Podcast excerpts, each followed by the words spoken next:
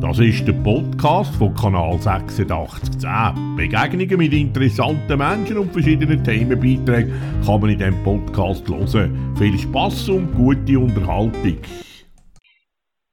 Weil wir unsere Sendung Begegnung wegen Corona verschieben müssen, mache ich jetzt ein Telefoninterview mit der Humortrainerin Barbara Stauffer aus Talwil.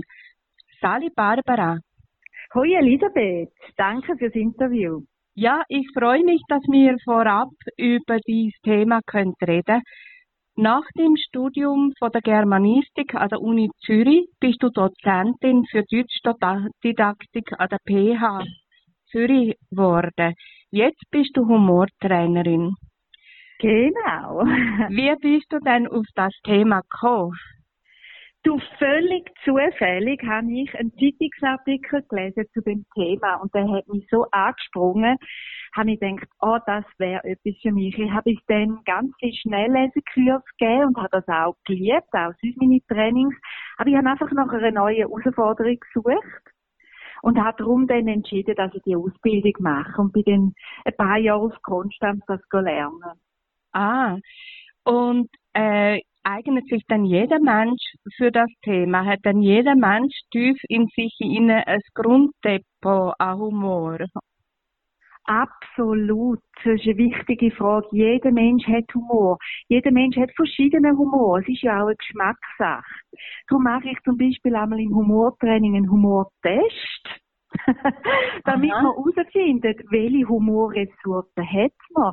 Ist das mehr Körpersprache? Ist das ein trockener Humor? Ist das Sprachwitz? Da gibt es die verschiedensten Varianten von Humor und dass man den auch bewusst noch verfeinern kann. Das ist die Idee.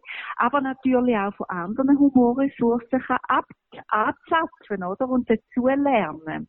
Mhm. Jetzt, äh, es im Unternehmen Humor zu zeigen, ist das auch ein bisschen heikel oder gehst du da ganz locker um? Ich habe das Gefühl, dass die Leute, bevor sie ein Humortraining buchen, tatsächlich manchmal ein bisschen Skrupel haben, ob sie zu viel von sich preisgeben oder so. Aber es hat gar nichts damit zu tun, sondern man tut äh, es ist ähnlich wie, sagen wir, Yoga von der Wirkung her. Man tut sich schlussendlich einfach entspannen. Man baut zuerst Spannung ab durchs Lachen und kann sich dann aber auch sehr entspannen. Man lernt, wie ums Eck zu denken. Und Humor heißt eben nicht einfach Witz erzählen oder Lachen auf Knopfdruck, sondern Humor heißt auch ein Perspektivenwechsel, kreativer ums Eck zu denken, Sachen mal anders anzuschauen. Und da ist überhaupt nicht mit Angst, sondern es ist wirklich die gegenteilige Wirkung. Wenn man zusammen lacht, im Business, im Team, dann schweißt das unglaublich zusammen. Und Konflikt können einfach weggeschmolzen werden durchs Lachen. Man kann sich neu begegnen. Das ist unglaublich wertvoll. Ja, also Humor im Business ist, hilft eigentlich. Und ähm, früher hat man ja eigentlich alles auch in der Schule ganz trocken angeschaut. Erst die Arbeit, dann das Vergnügen, oder? Genau. Und kann man dann sagen, Humor macht auch resilient? Würde das zum Beispiel auch Lehrer helfen, so ein Seminar? Also mit Humor kannst du eben ganz viel auch heikle Themen ansprechen. Es ist wirklich für die Resilienz, ja, weil du den Mut hast, ganz heikle Sachen auszusprechen. Also Humor hat auch mit Mut zu tun. Aber eben, weil du es elegant kannst ansprechen, ohne jemand anderen zu verletzen. Humor sagt eigentlich, so wie ich es definiere und auch teache, dass du eigentlich vor allem mal dich selber auch darfst auf den Arm nehmen und Schwachstellen von dir zeigen, aber eben mit Humor. Ja. Und also, letztlich führt sicher auch zu mehr Selbstsicherheit, oder? Ganz genau. Weil man greift alles auf, was uns im Alltag passiert. Die Flops, die uns im Alltag passieren, sind der beste Humor, äh, Humorlieferant. Auch, dass man das einmal sieht, eben da ums Eck denkt. Und das nicht mehr versucht zu verstecken, oder wer sich rechtfertigt, ist recht schnell fertig, sondern dass wir zu diesen Flops stehen und aus dem Humor produzieren. Das heisst, dass wir eine Laufmasche haben oder stolpern oder Kaffee in einer Sitzung ausschütten, dass wir aus dem auch Humor schöpfen. Wenn wir uns verreden, verhaspeln oder wenn wir bei einem Referat den Faden verlieren, dass wir das aufgreifen und eben sagen, ja, ähm, ähm, hat jemand von euch den Faden gefunden? Ich habe ihn jetzt gerade verloren oder so. dass man alles aufgreift, was im Alltag passiert. Das braucht, man meint dann immer, das brauche ich so viel Übung. Ja. Aber man kann es rein körpersprachlich auch ausdrücken. Es braucht gar nicht immer Wort. Ja. Und wie oft haben wir Zeit in einer peinlichen Situation, können schnell aufs WC oder erst zum Drucker laufen. Und in dieser Zeit ist etwas überlegen, wie könnte ich jetzt noch auf das reagieren? Ja. Dass ich die kurze Zeit nutze, mal zu überlegen, wie reagiere ich normalerweise, wie auf Knopfdruck, wie wir so programmiert sind, und wie könnte ich jetzt aber auch noch reagieren. Wenn es nur durch eine Mimik ist, oder durch ein Kommentar wie Potzblitz oder so, das kann schon ganz viel bewirken oder dass ich mich schräg anstelle und schmunzeln und sage, also heute läuft auch alles schief. Ja. Aber allein, weil ich eine andere Körpersprache habe und ganz bewusst, ganz schnell stehe, fangen die Leute an schmunzeln und sie gesprochen.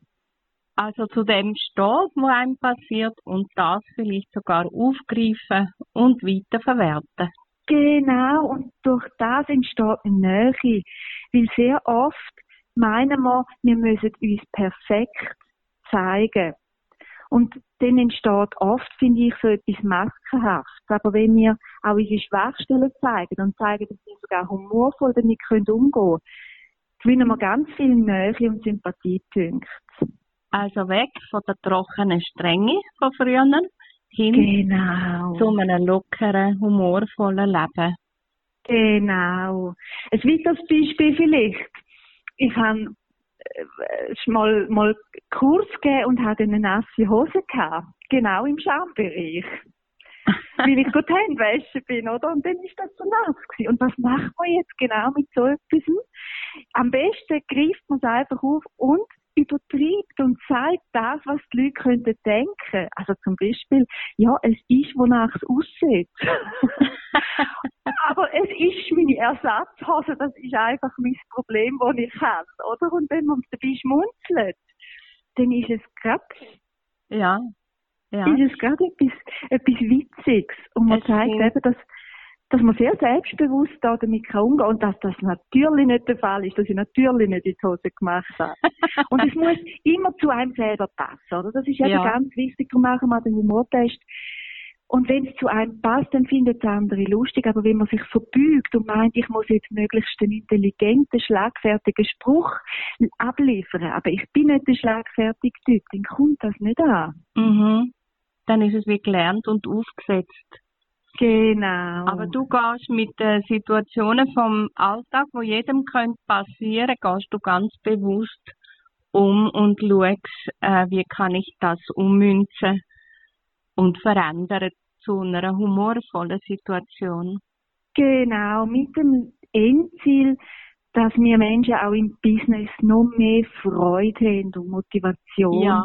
Und dass eben die Nähe kann entstehen, die wir uns eigentlich erwünschen. Gerade auch jetzt in der Corona-Zeit. Ja. Dass man trotzdem mal rauslachen kann. Es ist so befreiend, weil ich höre im Moment sehr wenig Lachen und es wird so geschätzt, ja. wenn man mal wieder ein Lachen hört. Und es ist einfach sehr, sehr ansteckend. Ja, das stimmt. Du hast auch ein Buch geschrieben, das ist jetzt, glaube ich, neu rausgekommen. Ist das so? Genau, genau. Wie heißt denn das Buch? Das Buch heißt Ready for Business mit Speed zu mehr humorvoller Gelassenheit. Es sind Aha. vier Kapitel, wo ich einfach aus meinen Trainings erzähle. Es ist ein Fachbuch. Das erste Kapitel ist schnell lesen, damit man das Buch von 200 Seiten eigentlich nach dem ersten Kapitel gut in drei Stunden kann schaffen. Ach, super. Spannend. spannend. Und das zweite Kapitel ist dann effizienter Schreiben, Gegenseite vom schnelleren Lesen, dass man eben je nachdem, auf welcher Seite dass man sitzt, oder, dass man eben auch effizienter kann den Text überbringen, Klarheit kann schaffen fürs Gegenüber. Der dritte ist das Thema Präsentieren, weil ich viel Auftrittskompetenzseminare auch gebe. Und das letzte ist eben der Humor. Aber eigentlich ist das ganze Buch unsere Warte auch von Humor, weil das ist eben eigentlich jetzt einfach meine größte Leidenschaft. Ja. Ja. Das Thema Humor. Und das versuche ich jetzt unter allen möglichen Perspektiven abzuschauen. Ja. Also auch etwas Technisches wie schnell, also wie kann ich auch da Humor dabei haben und eine gewisse Gelassenheit. Ja. Weil wenn man eben auch in, in so einem Bereich Humor können haben und lachen, dann kann man viel besser lernen, wenn man offener ist und keine Angst und Widerstand hat. Ja, entspannter wahrscheinlich auch. Genau.